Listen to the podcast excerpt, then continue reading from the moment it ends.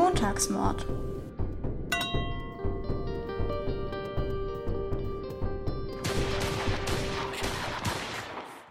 Hallo und herzlich willkommen zum Montagsmord. Wir sind Valerie und Sophie und wir sprechen über True Crime, Straftaten und Verbrechen.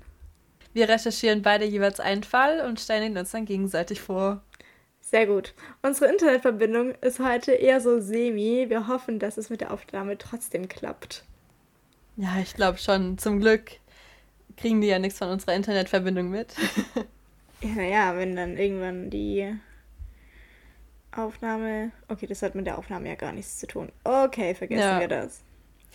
Gut. ja, ich glaube, das ist halt bei mir ein bisschen ausgelastet, weil ich jetzt nur noch Online-Unterricht habe. Mhm. Meine Vorlesungen sind komplett online und ich bin jetzt halt die ganze Woche über hier im Internet und ich glaube, so langsam. Es hat keinen Bock mehr. Ein bisschen too much. Hm. Ja. Ja. Ist bei dir irgendwas Spannendes passiert in den letzten zwei Wochen? Nee, absolut gar nichts. Okay. Bei dir? Pff, ah, der einzige Spannungsbogen war irgendwie die äh, US-Wahl, aber ansonsten. Ach so. Naja, weil wir sind ja noch am Höhepunkt des Spannungsbogens. Ja, deswegen, genau. oder? Ja. Hat sich ja noch nicht so richtig gelegt. Es ist Samstagabend. Wir nehmen heute am 7.11. auf. Bisschen später als sonst. Aber ähm, momentan stehen die Wahlen ja noch nicht fest. Ich weiß nicht, oder die Ergebnisse. Ich weiß nicht, ob es Montag anders aussehen wird, aber ich habe auch gehört, dass manche Staaten übers Wochenende nicht weiter die Auszählungen machen wollen, sondern erst wieder am Montag weiterzählen möchten. Deswegen denke ich, dass am Montag auch noch keine Ergebnisse, dass es noch keine Ergebnisse geben wird, praktisch. Ja, du. Oder? Ich weiß es nicht, keine Ahnung. Ich, wer will schon am Sonntag arbeiten? Ja, kann ich schon verstehen, aber halt alle vier Jahre, weißt du? Aber ich meine, am Sonntag ist die Bürgermeisterwahl in Stuttgart, da müssen die Wahlhelfer ja auch arbeiten. Vor allem in Deutschland arbeitet man ja sonst nicht sonntags, aber in Amerika arbeitet man auch sonntags. Ja. Also zum Beispiel so lädentechnisch. Die haben ja offen, genau. Hm. Ja. Bist du berechtigt, zur Bürgermeisterwahl Stuttgart zu wählen? Ja. Ja. Hast du? Oder? Wirst du? Tust du? Ich, mhm. Mhm. ähm, so leid es mir tut, aber so richtig habe ich mich noch nicht informiert deswegen. Aber du hast deine Unterlagen bekommen, die. Bestimmt sind sie in meinem Briefkasten, ja. Okay, cool. Ja, den sollte ja. man regelmäßig schauen, weil wie ist es dieser, ähm, ach du liebe Zeit, jetzt wollte ich mit irgendeinem Paragraphen raushauen, der besagt, dass man innerhalb von drei Tagen erwartet, dass man es gelesen hat, wenn es im Briefkasten ist. Gibt ah, so eine ja. gesetzliche Regelung ha haben wir das äh, gelernt, als wir über Verträge gesprochen haben. Ganz genau richtig. Ja, da scheint die Ausbildung durch. mhm. äh, ja, also du wirst nicht wählen, oder was? Am Sonntag ist die Wahl, ja. Ja. Mhm.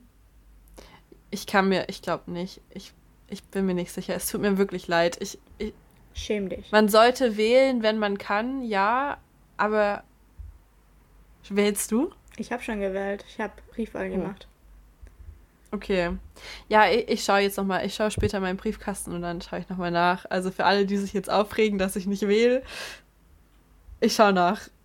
Und dann okay. mache ich's. okay, gut. gut. ja. Ja, ja. Bist du zuversichtlich oder wie, wie ist es mit den Oberbürgermeisterkandidaten? Ich weiß es tatsächlich gar nicht so genau, wer gerade so sehr weit vorne ist. Ich weiß, dass der, okay, das ist jetzt wahrscheinlich sehr uninteressant für alle Nicht-Stuttgarter. Entschuldigung kurz für diesen Einwurf. Das ist unsere Stuttgart-Rubrik. Mm, dass der CDU-Kandidat sehr weit vorne liegen soll. Ja, verstehe ich nicht so ganz wieso, aber nun gut.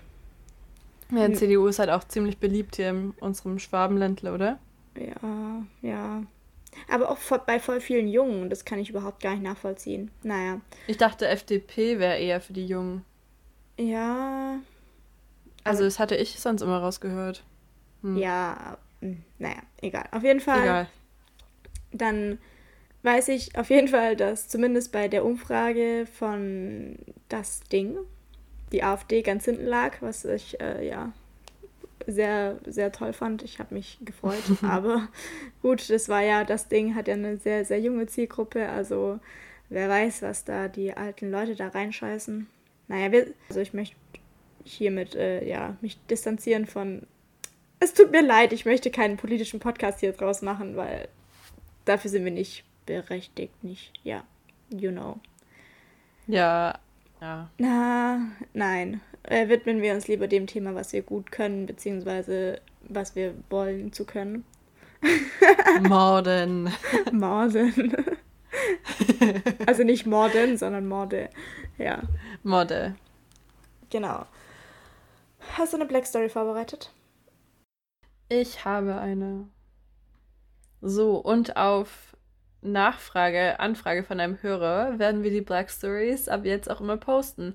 Darauf hätten wir auch so kommen können, aber irgendwie, ich glaube, das haben wir auch anfangs mal besprochen. Ja, ich hatte es eigentlich auch mir schon öfters gedacht, aber irgendwie weiß ich auch. Nicht. Irgendwie kommt man halt nicht dazu. Ich weiß, ich dachte es auch irgendwann mal, aber ist jetzt egal und jetzt machen wir es. Okay, der Titel lautet Das Insekt. Ein Insekt war daran schuld, dass ihr Leben in Gefahr war und das ihres Kindes. Ein Insekt. Ja. Hat dieses Insekt viele Beine zum Krabbeln? War es ein Tausendfüßler? Nein, es war kein. Nee. Eine es hat schon einige Beinchen. Nein. Spinne. Okay, sagen wir mal so, es handelt sich dabei nicht um ein richtiges Insekt. Wow. Was ist denn ein unrichtiges Insekt? Sagen wir, ich gebe jetzt einen richtig krassen Tipp. Sagen wir mal ein Bild von einem Insekt. Ein, ein Bild, ein Foto, ein, ein, eine Abbildung Nein, von einem Foto. Insekt. Eine Abbildung. Ähm, sie ist Auto gefahren. Es waren so Werbeplakate für die Insekten- und Reptilienausstellung für die Messe in Sindelfing.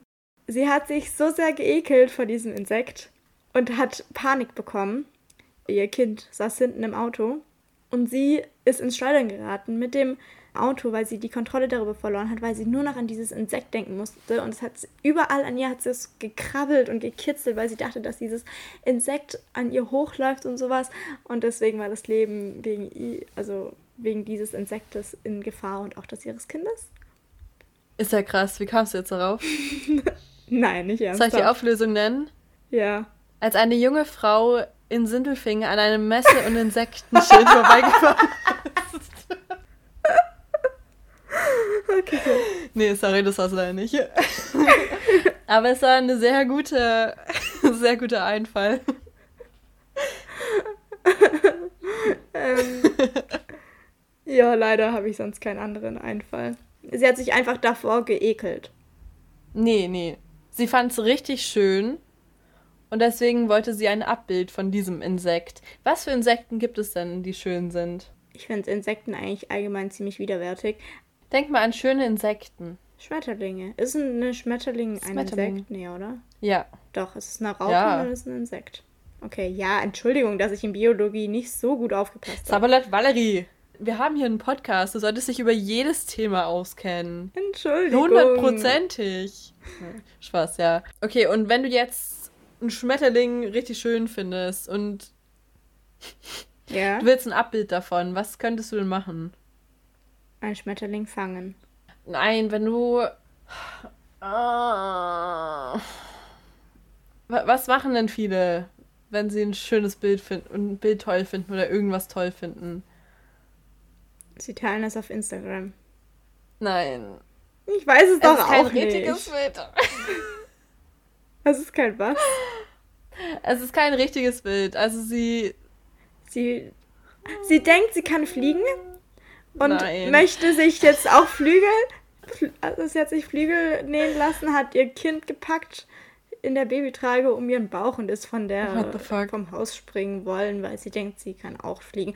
Würdest du es bitte auflösen? Oh, das wird ja richtig absurd. Okay, jetzt kommt's. Also, bei einem Thailand-Urlaub ließ sich eine junge Frau ein Tattoo stechen. Oh, wow.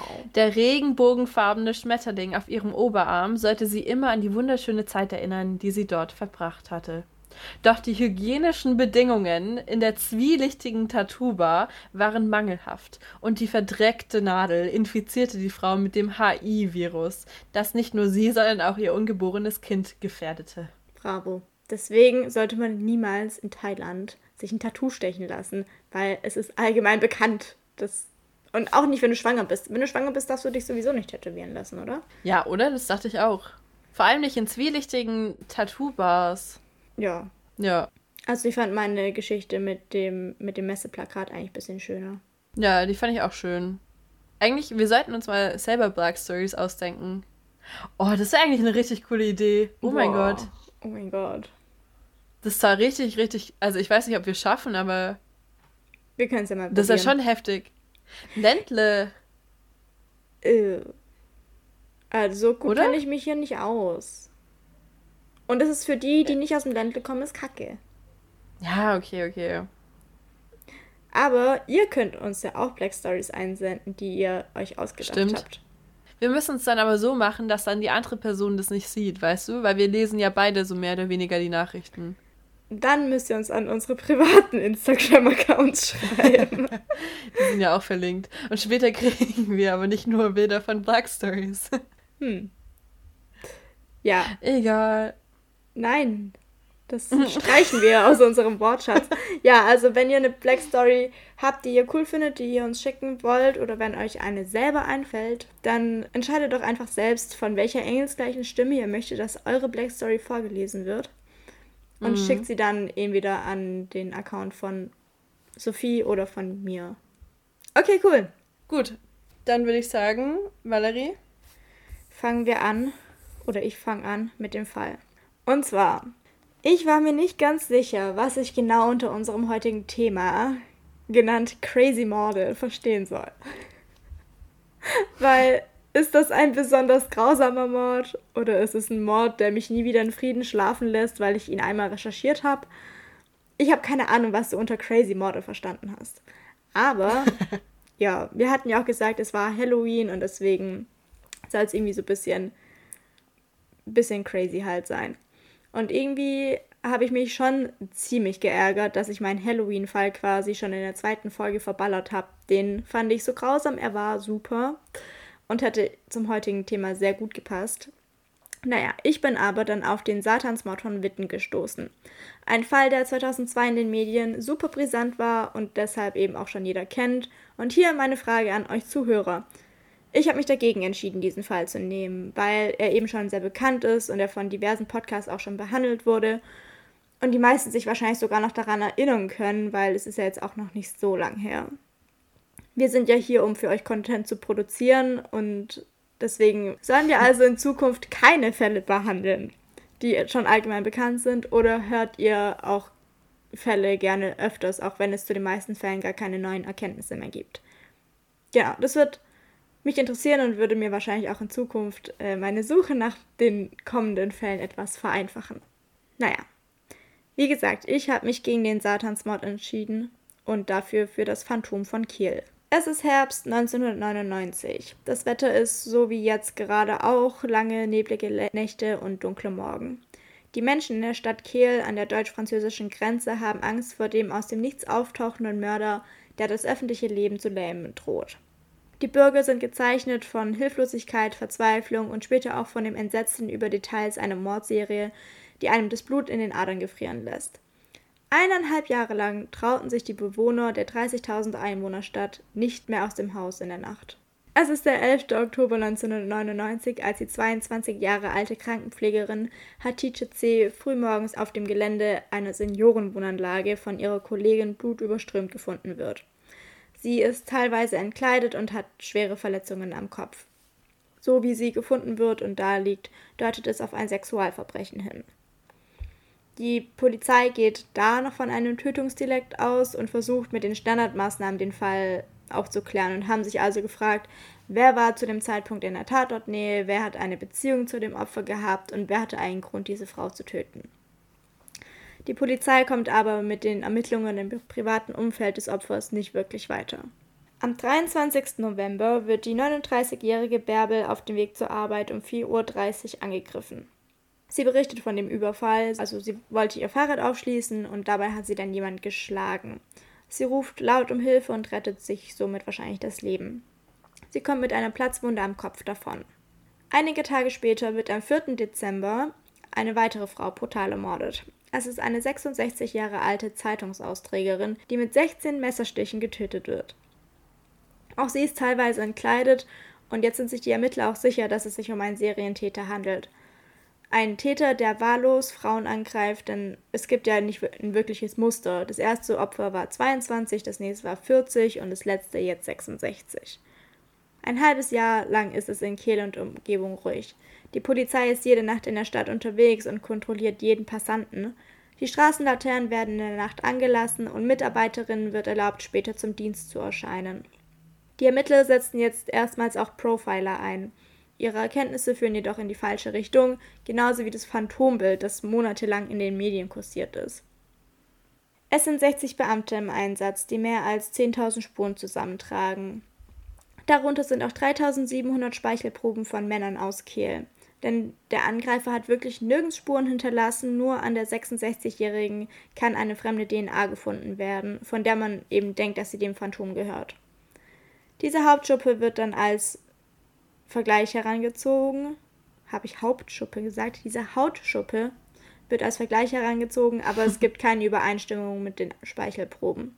Die Rätsel um die Morde kann die Kieler Polizei mit ihren Aufwendungen Ermittlungsarbeiten nicht auflösen und das Ganze kostet den Steuerzahler rund 10 Millionen Mark.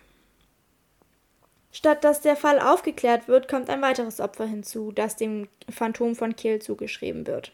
Am 15. Mai 2000 wird die 45-jährige deutsche Lehrerin bei Lavanzenau im Elsass in einem Wald mit mehreren Messerstichen getötet, als sie dort mit dem Fahrrad entlang gefahren ist. Die Leiche liegt die ganze Nacht im Wald, was die Tatortarbeit am nächsten Tag nicht wirklich äh, vereinfacht. Aber als die Ermittler dann die Details der Tat ans Licht bringen, wird klar, dass auch sie Opfer des Killer-Phantoms geworden ist. Der Täter sucht sich also seine Opfer scheinbar auf beiden Seiten der Grenze in Deutschland und in Frankreich. Dafür gibt es jetzt aber konkrete Hinweise aus der Bevölkerung auf den Täter. Es ist immer wieder die Rede von einem dunkelhäutigen Mann in auffälligen Joggingklamotten. Die Ermittler erstellen jetzt einen Bewegungsradius des Täters, also die ganzen Tatorte haben sie sich halt auf einer Karte angeschaut und haben geschaut, in welchem Radius er sich so äh, umhertreiben muss.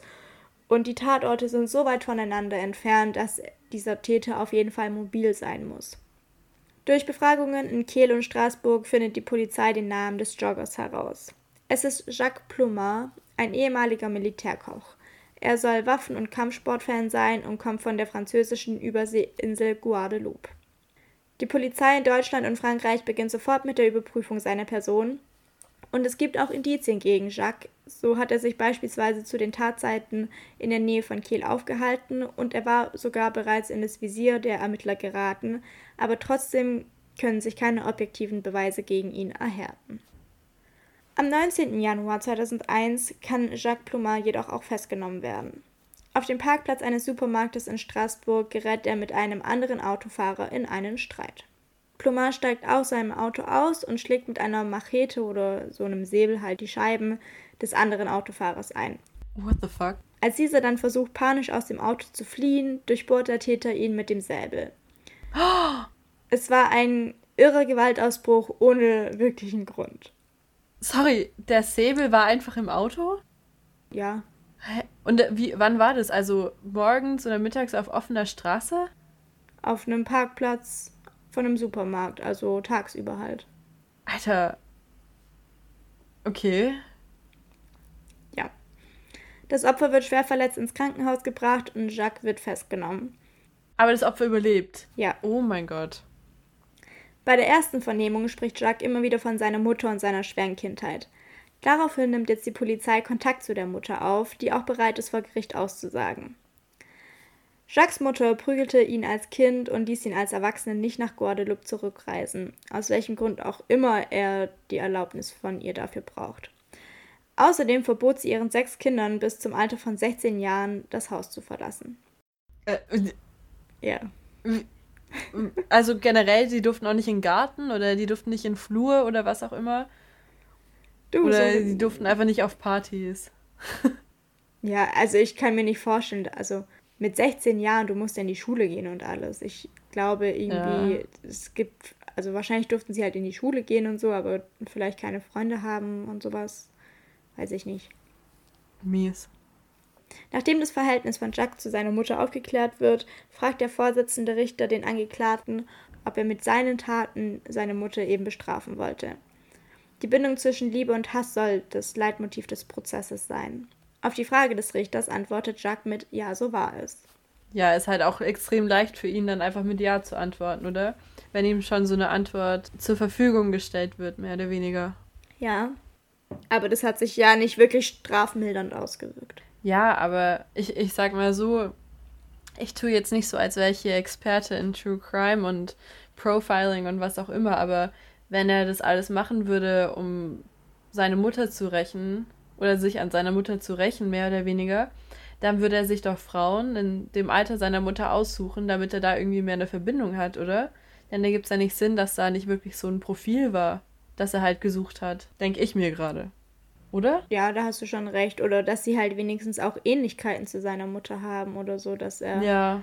Also, dass da irgendwie ein Muster besteht, selbst wenn sie jetzt irgendwie ja, alle nur genau. braunhaarig sein würden oder sowas. Also, ich weiß jetzt nicht, wie die Opfer aussahen, aber ja. wie gesagt, es gab ja kein Muster.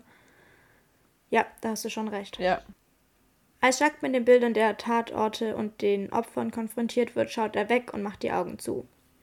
Die Richter versuchen den Tathergang zu rekonstruieren und möchten den Tatablauf vom Angeklagten hören. Der schildert in knappen Sätzen, wie er bei zwei der Opfern den Puls erfüllt hatte. Aber was danach geschah, hat er verdrängt. Dass er einem auf dem Boden liegenden Opfer noch den letzten Stoß versetze und dass er einem anderen Opfer, das nach seiner Attacke fliehen wollte, von hinten die Kehle durchgeschnitten hat. Je grausamer seine Taten waren, desto größer die Gedächtnislücken. Die Psychiater im Zeugenstand erhärten die Zweifel an Plumas Glaubwürdigkeit. Die Morde ähneln sich. Ein schneller Griff von hinten, die Opfer werden teilweise entkleidet und sexuell manipuliert. Die sexuelle Manipulation erscheint im Vergleich zum Tötungsdelikt schon fast schüchtern. Für die Gutachter ist Jack trotzdem schuldfähig und sie stufen den Koch und ehemaligen Berufssoldaten als gefährlichen Psychopathen ein, der bewusst gehandelt hat. Der Angeklagte agiere triebhaft, gleichgültig und ohne Schuldbewusstsein. Plummer gesteht jetzt nach und nach seine Taten und gibt zu, bei der letzten Tat das Messer sogar absichtlich mitgenommen zu haben. Er sagt, ich ging aus dem Haus, um zu töten. Den Mord an der 22-jährigen Krankenpflegerin will er jedoch nicht begangen haben. Die Ermittler sind sich aber sicher, dass auch er in diesem Fall der Täter war, aber wegen Mangel an Beweisen kann er für diesen Mord nicht verurteilt werden. Aber damit war dann der Fall um das Phantom von Kehl abgeschlossen.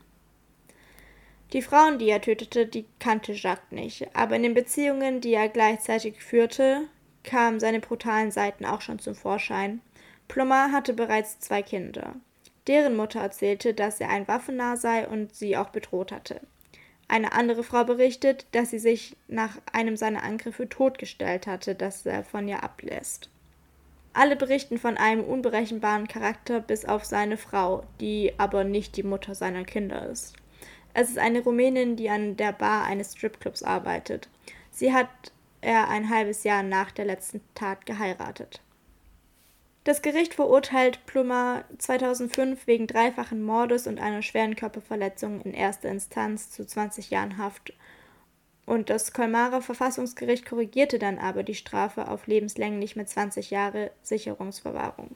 Also ja, mit 20 Jahren und danach Sicherungsverwahrung. Also kann er nach 20 Jahren das erste Mal Antrag auf Haftentlassung stellen. Das wäre also Anfang nächsten Jahres. Was? Was aber auch keinen Sinn macht, weil 20 Jahre, also ich weiß nicht, wie das so wirklich abläuft mit diesem Antrag, wie lange der geht, weil wenn er, wenn er 2005 verurteilt wird, dann 20 Jahre Sicherungsverwahrung. Ja, ich glaube, ein paar Jahre paar Jahre vor der Entlassung kann man das schon. Ja. Oder meinst du das? Ja, ich weiß es nicht. Ich denke, äh, das sind diese Geschichten mit äh, frühzeitiger Entlassung wegen guten. Aber nicht bei lebenslänglich mit Sicherungsverwahrung, oder? Ja. Das weiß ich jetzt auch nicht richtig. Sehr gut. Und wir haben True Crime Podcast. Naja, also, ähm, meine Quelle war das ZDF, also es wird schon stimmen. Ja, auf jeden Fall. Wie konnte sich dieser Mann der wohl größten Fahndung der Geschichte des Ortenau-Kreises entziehen? Zum einen war da die falsche DNA-Spur, die gar nicht dem Täter gehört hatte, und dann stellte sich im Nachhinein auch heraus, dass das Phantombild keinerlei Ähnlichkeiten mit dem wahren Täter hatte. Und die Ironie an der ganzen Sache? Während der Zeit, in der das Phantom von Kehl sein Unwesen getrieben hat, hat Jacques abends bzw. nachts immer die Damen des Stripclubs zu ihrem Auto begleitet. Denn da draußen läuft ja ein Mörder herum. Uh, Was für ein Gentleman. Ja. Sympathisch. Man kann sich unterhalten. Ja. Wenn die wüssten. Ein Grund, weshalb auch die Suche nach dem Täter so schleppend vorangegangen ist, war die grenzüberschreitende Zusammenarbeit von Polizei und Justiz. Denn in den 2000ern steckte die quasi noch in den Kinderschuhen. Das gemeinsame Zentrum von Polizei und Zoll war gerade erst im Aufbau und die beiden Justizsysteme waren eigentlich inkompatibel, weil die Aufgaben und Verantwortlichkeiten völlig unterschiedlich aufgeteilt waren. Aber man hat sich eben zusammengerauft, um für die Opfer Gerechtigkeit zu erlangen und der Öffentlichkeit endlich wieder Sicherheit zu geben. Die Zusammenarbeit damals bei dem Fall des Phantoms von Kiel war dann im Endeffekt auch wegweisend für die heutige Zusammenarbeit denn inzwischen pflegen die Staatsanwaltschaften in Offenburg und Straßburg einen regelmäßigen Austausch und die Polizei geht gemeinsam auf Streife und auch der kurze Draht über die Grenzen hinweg ist heute Standard. Ist ja nett. Ja, man hat wenigstens daraus gelernt. wenigstens etwas. Ja, man muss immer das Positive sehen. Ja, ja, krass. Krasser Fall auf jeden Fall. Hm. Ich hatte, glaube ich, noch gar nicht von dem gehört. Ist das bekannter oder eher nicht so? Also ich habe ihn davor auch noch nicht gekannt. Mhm. Aber gerade als du es am Anfang erzählt hast, mit äh, eineinhalb Jahre treibt er da so sein Unwesen und man konnte nicht raus. Also das habe ich schon gefühlt, weil wir können ja jetzt auch nicht raus, aber das ist halt, weil ein anderer Killer da draußen sein Unwesen treibt. Oh Gott, ich hoffe aber nicht, dass es eineinhalb Jahre geht, sonst weine ich. Ja, naja, jetzt ist ja schon bald ein Jahr. Ich denke, bis alles wieder in Lot ist, kann schon noch mal ein halbes Jahr drauf rauchen, oder? Aber eineinhalb Jahre, das würde ja bedeuten, dass jetzt nochmal ein Jahr. Quasi. Ja. Uff. Kann ich mir schon vorstellen, irgendwie. Boah, schon gruselig. Ja. Ich weiß nicht. Ich würde, glaube ich, gar nicht mehr rausgehen. Also ich würde mich einfach krank melden die ganze Zeit, bis der gefasst wird, oder? Ja, also wenn du dir vorstellst, du gehst da raus und hinter jeder Ecke könnte irgendjemand lauern. Ja. Uah. Boah, ich, ich würde mir die ganze Zeit denken, so, fuck, ich bin die Nächste, ich bin die Nächste. Vor allen Dingen, es gibt ja auch, also nicht, dass sich irgendjemand wahrscheinlich in Sicherheit wägen würde, aber wenn es nicht mal ein Muster gibt von den Opfern, ja. Weißt du, wenn es irgendwie heißt, okay, er nimmt nur Rentnerinnen, dann können sich ja. die Jungen ja sicher fühlen. Oder andersrum, wenn er nur Junge nimmt, dann denken sich die ab 40 plus, ja, pf, gut. Aber so, also es kann jeder sein. Mhm. Ja, die einzigen, die sicher sind, sind halt die Männer. Ja. Aber da ja auch nicht so wirklich, weil der Autofahrer, den er dann. Ja. Gut, es war nicht geplant, aber. Aber das ist auch, also das finde ich echt. Der wollte doch dann zum Schluss auch gefangen werden, oder? Weil sonst war er immer so vorsichtig und keine DNA-Spuren, keiner hat irgendwas gesehen. Und dann auf einmal am hellen Tag, mittags, vor Leuten. Ja, keine Ahnung, was er sich dabei gedacht hat. Weißt du genau, was er mit den Opfern gemacht hat, sage ich mal? Dass es halt schon so offensichtlich war, dass auch dieses eine Opfer, das auf der anderen Grenze, also auf der anderen Seite der Grenze lag, dass es auch sein Doing war? Also, sie war halt auch so teilweise entkleidet und ich schätze halt mal, die Brutalität der Morde haben sich halt einfach alle geähnelt. Und er hat allen einfach die Kehle durchgeschlitzt. Ja, ich glaube, ja. Okay. Ja, das ist echt crazy. Dass es auch sowas in Deutschland gibt. Ich finde, normalerweise hört man sowas halt nur von den USA oder Australien hat ja eh immer die krassesten Fälle. Mhm. Ja, gut. Soll ich weitermachen? Ja, was hast du für einen Crazy Mord? Was, was hast du unter Crazy Mord verstanden? Unter. so kam ich nämlich auch drauf, weil ich verbringe meine Zeit ganz gerne damit, 911-Anrufe zu hören. Oh, was ist los mit dir? Du bist nochmal so eine andere, anderes Level von gestört. Denkst du? Ja. Weißt du noch unsere Konversation letztes Mal? Du so, ja, ich finde es faszinierend, wenn man Kindern in den Mund mit Bauschaum sprüht. okay, ich nehme es zurück. Ja, ich weiß auch nicht. Also ich finde die 911-Anrufe, ich finde das. Ich meine, wir mögen ja auch True Crime mit so mit allen Details und allem Möglichen, weißt du?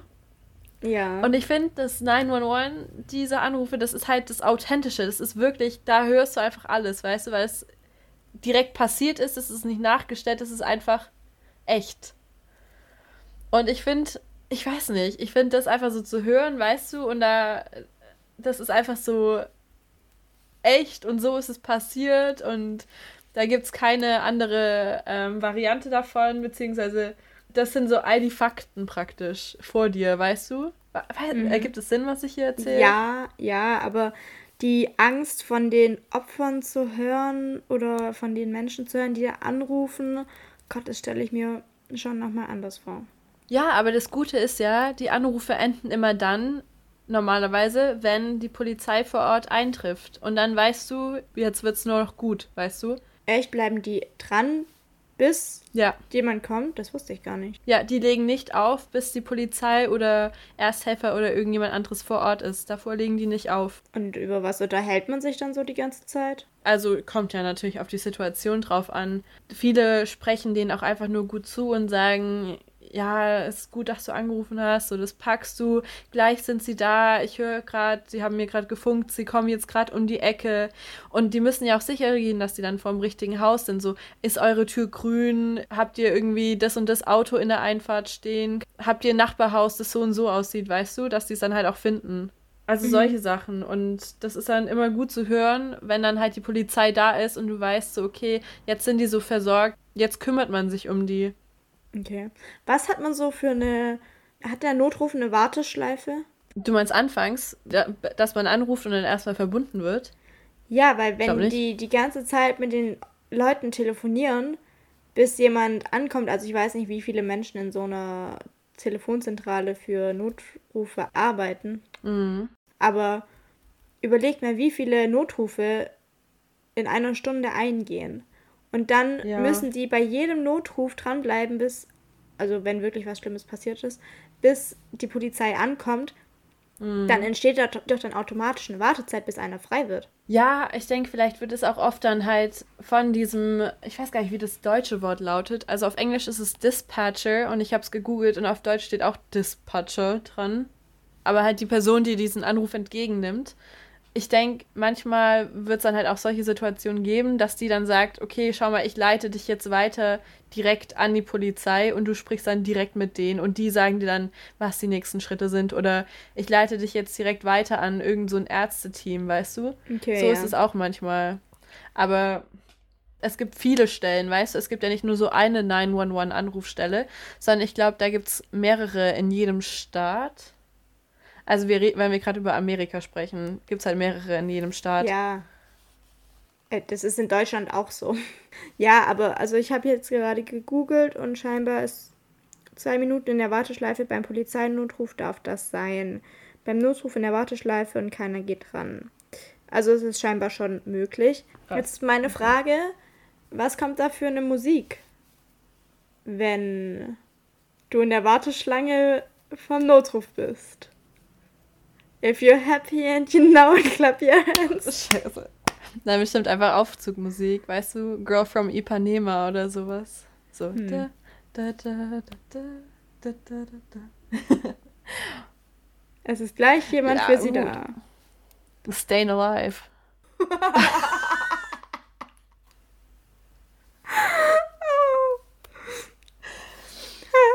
ja, aber das ist ja halt echt ganz schlau. Dazu soll man ja auch die Herzdruckmassage machen, weißt du, wenn das Lied dann eh spielt. Nee, und wenn man halt gerade durch die Nacht sollst du die Herzdruckmassage machen.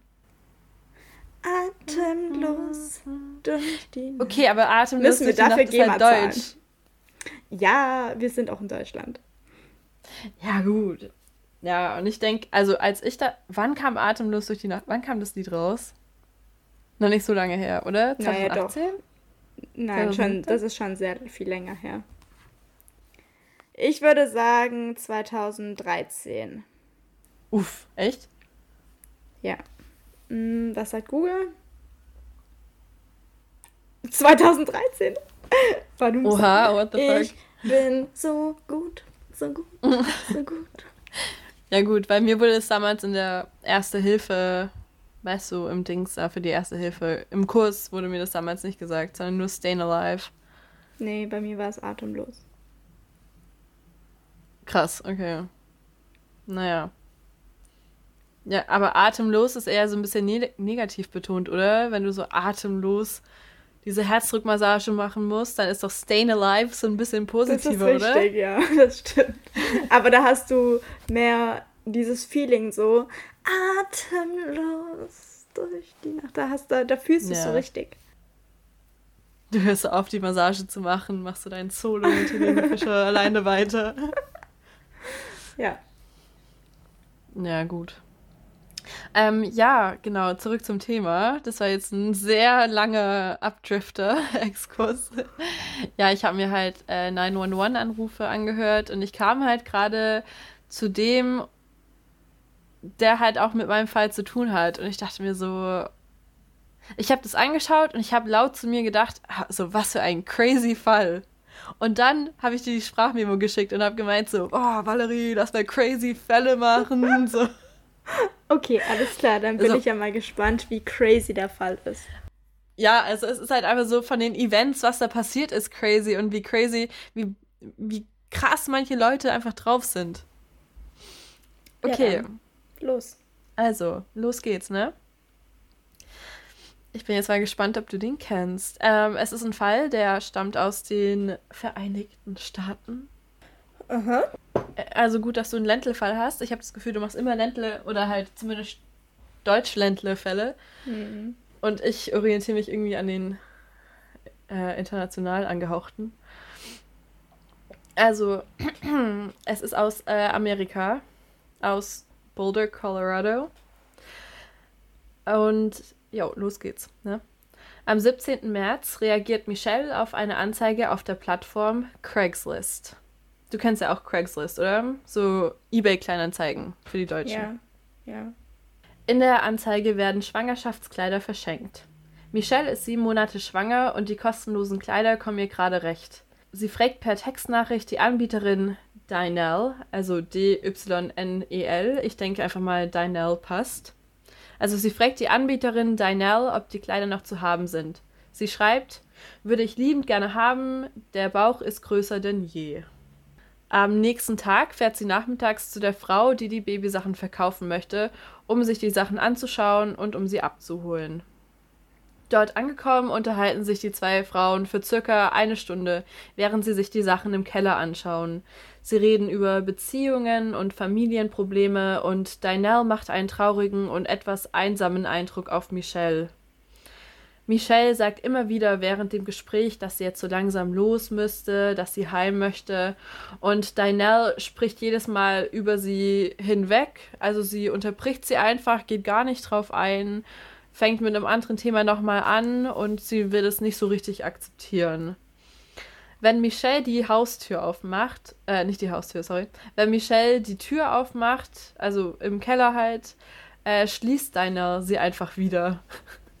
Und das stelle ich mir auch schon so richtig nice vor. Du unterhältst dich mit jemandem, die Person sagt so, also ich muss jetzt gehen und du so, nein. Nein, hier geblieben. Also sie macht immer wieder die Tür zu. Michelle fühlt sich so langsam nicht mehr ganz wohl bei der Sache und versucht die Treppen aus dem Keller hochzulaufen. Dabei kann sie spüren, wie Dynel sie auf den Rücken schlägt. Dynel zieht an ihrem Pulli rum, versucht sie so ein bisschen zurückzuziehen und Michelle fragt sie, ob sie eine Spinne auf ihrer Schulter hätte, worauf Dynel antwortet, ja, ja, aber ich habe sie gerade entfernt. Aber danach schlägt Dynel ihren Rücken trotzdem weiter und deswegen spricht Michelle sie mal ganz direkt drauf an und fragt, was es eigentlich soll, was ihr Problem ist und wieso sie sie die ganze Zeit so ankrapscht. Dynel wird deswegen richtig, richtig sauer und droht damit, die Polizei zu rufen. Michelle sagt so nach dem Motto, ja, das ist mir gerade recht, ich kann auch gerne die Polizei rufen und daraufhin wird sie prompt von Dynel geschlagen.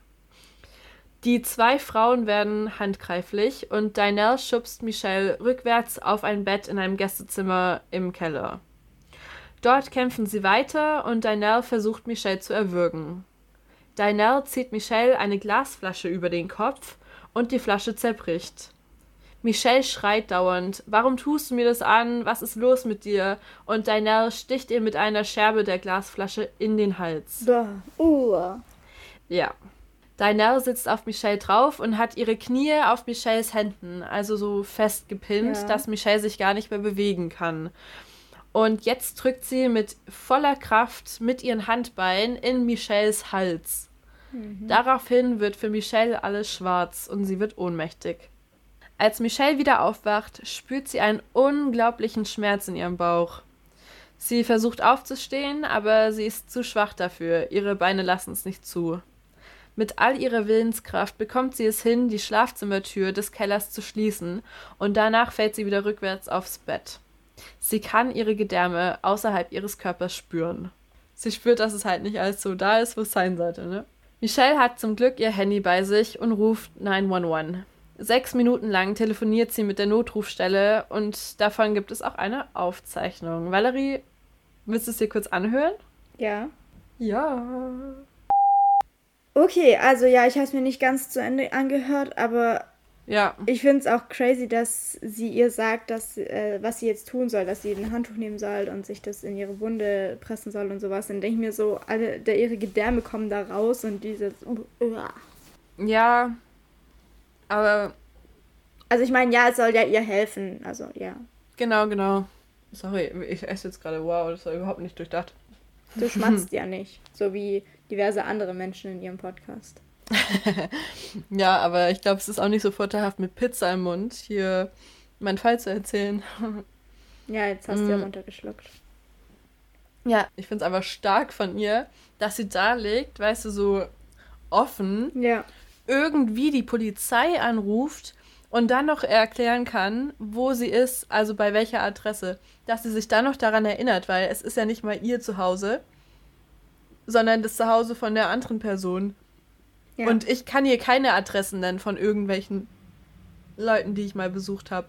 Ja, nee, weißt du, und dann in so einer Situation sich noch an sowas zu erinnern, crazy. Also, ja, ich höre ganz gerne solche Anrufe irgendwie. Ich finde, durch solche Anrufe gibt es dann irgendwie immer so ein bisschen so ein Happy End, weil dann kommt die Polizei und dann ist alles gut. Weißt du, wie ich meine? Ja. Naja. In den meisten Fällen. Ja. Wenn du nicht gerade schwarz bist. Zum Beispiel. Ja, gut. Da. Anderes Thema. Genau. Also du hast ja gesehen, der Anruf ging so circa sechs Minuten lang, weil so lange hat es dann auch gebraucht, bis die Polizei dann endlich vor Ort war. Und als die Polizei endlich ankommt, finden sie Michelle noch auf dem Bett liegend vor und sie war von Kopf bis Fuß voller Blut. Also die Polizei kam echt rein. Unten haben sie gemeint, ich habe so ein krasses äh, Dokument gefunden, so ein Arrest Report, also wo halt der ganze Fall irgendwie so ein bisschen geschildert war, halt so ein mhm. wirklich öffentliches Dokument. Ich weiß gar nicht, ob sowas ja, muss schon im Internet stehen, glaube ich, aber ich wusste gar nicht, dass es so leicht ist, sowas zu finden. Naja, auf jeden Fall hat die Polizei ausgesagt, dass sie halt reinkamen. Der Keller, man hat schon so eine Schleifspur an Blut praktisch gesehen. Ah. Der ganze Keller war voller Blut und dann halt die Blutspur hat dann bis zum Zimmer geführt, in dem dann halt letzten Endes Michelle auch drin lag. Und ja. Kurz bevor die Polizei angekommen war, kam jedoch der Ehemann von Dinah heim. Er kam extra früher von der Arbeit, um sie zu einem Arzttermin zu begleiten. Daheim angekommen, fand er Dynel vor einer geschlossenen Tür im Keller stehend mit blutigen Händen. Also, ja, ich habe ja schon gesagt, der Keller war auch voller Blut. So hat der Ehemann den halt auch vorgefunden und mittendrin seine Frau mit blutigen Händen. Ist super. Sie erklärt ihm, dass sie gerade ihr Kind in der Badewanne oben bekommen hätte. Ihr Ehemann rennt also nach oben zu der Badewanne und findet dort tatsächlich ein Neugeborenes vor. Es ist jedoch tot. Er schnappt sich das Kind und seine Frau und sie fahren zu dem nächsten Krankenhaus in die Notaufnahme. In der Notaufnahme weint Dynel und fleht die Ärzte an, ihr Kind zu retten. Aber die Ärzte können leider auch nichts weiteres für das Kind tun und stellen praktisch nur noch den Tod fest. Eine Ärztin versucht Dynel zu untersuchen. Schließlich behauptet sie ja, sie habe gerade ein Kind bekommen. Aber Dynel möchte es ums Verrecken, sie möchte einfach ums Verrecken nicht untersucht werden. Als die Ärztin versucht, ihre Bedenken deswegen Danielle zu erklären, wird ihr nebenbei von einer Krankenschwester gesagt, dass gerade eine Frau mit schweren Stichverletzungen eingeliefert wird. Um die kleine Familie nicht weiter zu traumatisieren, werden Danielle und ihr Mann auf ein anderes Stockwerk gebracht. In der Zwischenzeit wird Michelle in die Notaufnahme eingeliefert und sie hat eine Schnittwunde, die von Hüftknochen zu Hüftknochen reicht. Die Wunde war so groß, dass zwei Ärzte beide Hände drin hatten, damit sie den Ursprung der Blutung finden konnten. Boah. Michelle hatte mehr als die Hälfte ihres Blutes verloren, aber sie hatte nicht nur die Wunden an ihrem Bauch, sondern sie hatte auch die Schnittverletzungen an ihrem Hals und andere Verletzungen an ihrem Kopf. Einen Einblick der Detectives in die Internetrecherche von Dynell hat gezeigt, dass sie nach Beschreibungen der weiblichen Anatomie gesucht hat und wie man am besten Kaiserschnitte und alles Mögliche durchführt. In dem Krankenhaus wird dann halt auch klar, dass Dinah nicht schwanger war, dass es alles nur vorgetäuscht wird und die Michelle erinnert sich ja daran, wer die Frau von Craigslist war und so wird dann ziemlich schnell halt die Verbindung geknüpft zwischen den zwei Frauen. Die eine, die mit diesem toten Neugeborenen reinkam, dem wobei sie offensichtlich gerade nicht das Kind halt zur Welt gebracht hatte und die andere Frau, die behauptet, sie sei schwanger. Und bis zu dem Zeitpunkt, in dem Michelle im Krankenhaus eingeliefert wurde, dachte sie noch, das Kind wäre in ihr. Oh nein.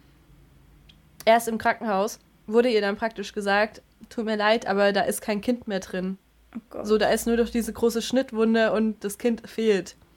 Und im Krankenhaus wird ihr dann halt gesagt, ja, dein Kind wurde dir praktisch entnommen, es ist auch im Krankenhaus, aber es ist halt gestorben. In dem Gerichtstermin kam dann raus, dass Danelle schon seit über 14 Monaten behaupten würde, dass sie schwanger sei und das auch gegenüber ihrem Ehemann. Der war nach einer Weile auch ziemlich frustriert, weil sie jegliche Arzttermine verweigert hatte und deswegen kam es auch zu dem Vorfall.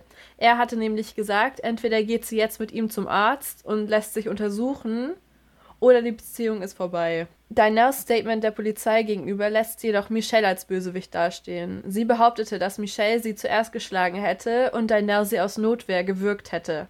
Als Michelle sich nicht mehr bewegt hatte, äh, da hat Dinell das Baby aus ihr herausgeschnitten, damit das Kind überleben könnte. Oha! Was für ein kranker Gedanke, oder? Ich habe gerade diese Frau umgebracht, sie ist schwanger. Ich schneide jetzt das Kind aus ihr heraus, damit es überleben kann. Hm. Nach einer siebenstündigen Besprechung wurde Dynell wegen versuchten Mordes ersten Grades, viermaligem Assault, also eigentlich viermaligen Angriff mhm. auf Deutsch, und wegen rechtswidrigem Abbruch einer Schwangerschaft zu 100 Jahren verurteilt. Der Grund, wieso es nicht wirklich zu einem Mord kam, also wieso sie halt nicht wegen Mordes verurteilt wurde, ist, weil das Kind ohne die Mutter. Ja. Genau, es hat praktisch nicht geatmet, als es herausgenommen wurde. Ja. Michelles Tochter sollte den Namen Aurora. also Au Aurora auf Deutsch. Aurora. A-U Aurora. Aurora. Ja, sollte den Namen Aurora bekommen. Ja, das war der Fall. Ja, also ich kannte ihn tatsächlich. Und ja, das ja. ist so, wie krank muss jemand sein, dass man sagt, okay, ich schneide jetzt jemandem, oh Gott, den Bauch auf und hol dieses Kind da. Wie, weißt ja. sie war ja wahrscheinlich nicht mal Hebamme, oder? Oder Arzthelferin. Sie hat das wahrscheinlich alles gar nicht gewusst, wie es geht. Nee, also ich habe gelesen, dass sie ähm, eine kurze Zeit tatsächlich als Krankenschwester gearbeitet hatte oder sie hatte zumindest eine Ausbildung darin. Ich weiß nicht, ob die Ausbildung fertig war und ob sie dann tatsächlich auch so gearbeitet hat. Mhm. Deswegen, ich glaube, sie wusste schon so ein bisschen, was sie getan hat. Und ich habe auch gelesen, dass dieser Schnitt, den sie da gemacht hat, dass es gleichgestellt war mit einem Medizinstudenten aus dem ersten Jahr. Also eher. Also nicht mhm. so gut, aber auch nicht so schlecht. Okay. Ziemlich komische Beschreibung, aber. Hätte man auf jeden Fall besser machen können. Ja, ja, ich finde einfach auch nur die Vorstellung krank, dass du jemanden überfällst. So, du willst unbedingt ein Kind haben, du überfällst eine und schneidest sie einfach auf und holst das Kind raus. Wie traumatisierend muss es auch sein? Vor allen Dingen, du denkst die ganze Zeit, du hast dein Kind noch da drin und ich fasse mir gerade mein Food Baby hier an. Du denkst. Ja. da ist es. Es ist, es ist noch da und du sagst die ganze Zeit, ich bin schwanger, ich bin schwanger. Und dann ist da aber nichts drin, es ist eine leere Höhle. Ja. Ja, das hat man ja auch in dem 911-Call gehört, dass sie gesagt hat, so, ja, ich bin schwanger und ich wurde ja, genau. äh, geschnitten, sie hat mich geschnitten und so. Ja. Ja, dass sie da noch reden konnte und so klar im Kopf war, die Polizei anzurufen, obwohl sie. Frauen sind echt krass teilweise. Vor allen Dingen, dass sie auch, also obwohl sie schon so viel Blut verloren hat, aber vielleicht war das jetzt so auch der Mutterinstinkt, den der Körper ausgeschüttet ja. hat quasi, dass sie am Leben bleiben muss, weil sie ihr Kind schützen muss. Ja, ja, sie hat auch gemeint, dass sie währenddessen nur an ihre Tochter gedacht hat und gemeint hat, wenn sie jetzt nicht kämpft und wenn sie jetzt nicht am Leben bleibt, dann kann ihre Tochter es auch nicht überleben, genau, ohne ja. sie praktisch. Und das war das Einzige, was sie so ein bisschen am Leben gehalten hat. Der Kampf für ihre Tochter. Ja. Und das finde ich auch schon heftig dass es ihr wegen ihr selber praktisch, ich sag mal, egal war ja, und halt dieser Mutterinstinkt eher da war.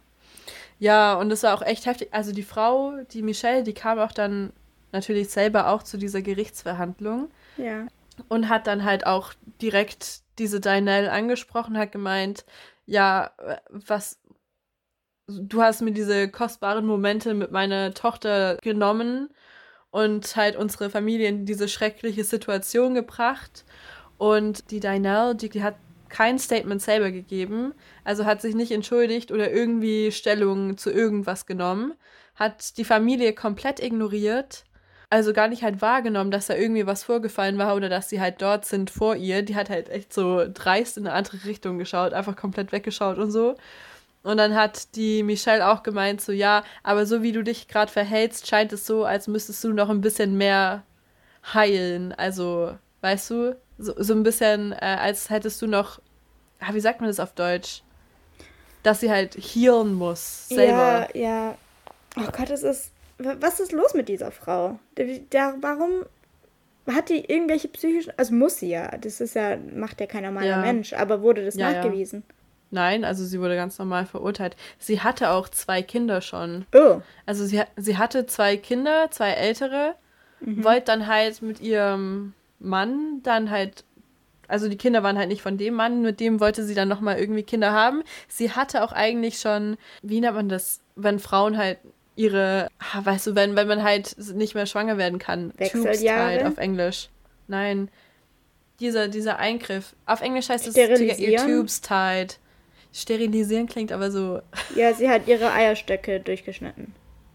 Ja, genau. Sie hat das halt machen lassen und hat dann trotzdem irgendwie gemeint, dass sie schwanger ist und wow. ja, ich, sie hatte echt irgendwie einen Schaden. Vor allem, dass es halt einfach so geplant war, weißt du, dass mit, mit dieser Schwangerschaftskleidung, dass ja. es halt echt so geplant hat, so ich lock jetzt irgendeine Frau in mein Haus und dann da bekommt Kidnapping eine ganz andere Bedeutung. Wortwörtlich. Ja, genau. nice. Uff. Okay, der Gag war ähm, das Ende. Ja, das, das ist genug. Ein ganz klares Zeichen für Stopp. Ja. Na gut. Ja. Dann würde ich sagen. Folgt uns auf Facebook, Twitter und Instagram. Ja, schreibt uns. Ja, schreibt ah, uns nee, gerne. Hört uns auch. Hört uns. Ah, ja, ja, hört uns. Das ist das Wichtige. Stimmt, da hört uns. hört uns gerne, bitte. Und lasst uns gute Bewertungen da, falls es euch gefallen hat. Wir haben immer gerne gute Bewertungen. Und ja, ja und empfehlt uns auch gerne weiter an eure Freunde oder sowas. Es hilft uns am allermeisten. Ne? Stimmt. Wenn ihr denkt, so, ja, Valerie und Sophie sind eigentlich zwei ganz nette, haben so ganz tolle Stimmen, denen man mal lauschen könnte. Mit, vielleicht sind sie so semi-witzig und haben gute Fälle. Empfehlt uns doch einfach mal weiter. Ja. Genau. Und ja, hört uns überall, wo ihr uns eh schon hört. Genau, das brauchen wir jetzt Hört uns weiter. Ja. Hört uns einfach weiter. Falls ihr, ah ja, was ich noch sagen wollte, falls ihr vielleicht irgendwelche Plattformen kennt, wo wir noch nicht vertreten sind, weil die, die sprießen quasi aus dem Erdboden wie so Ungeziefer, wie ähm, Unkraut heißt es.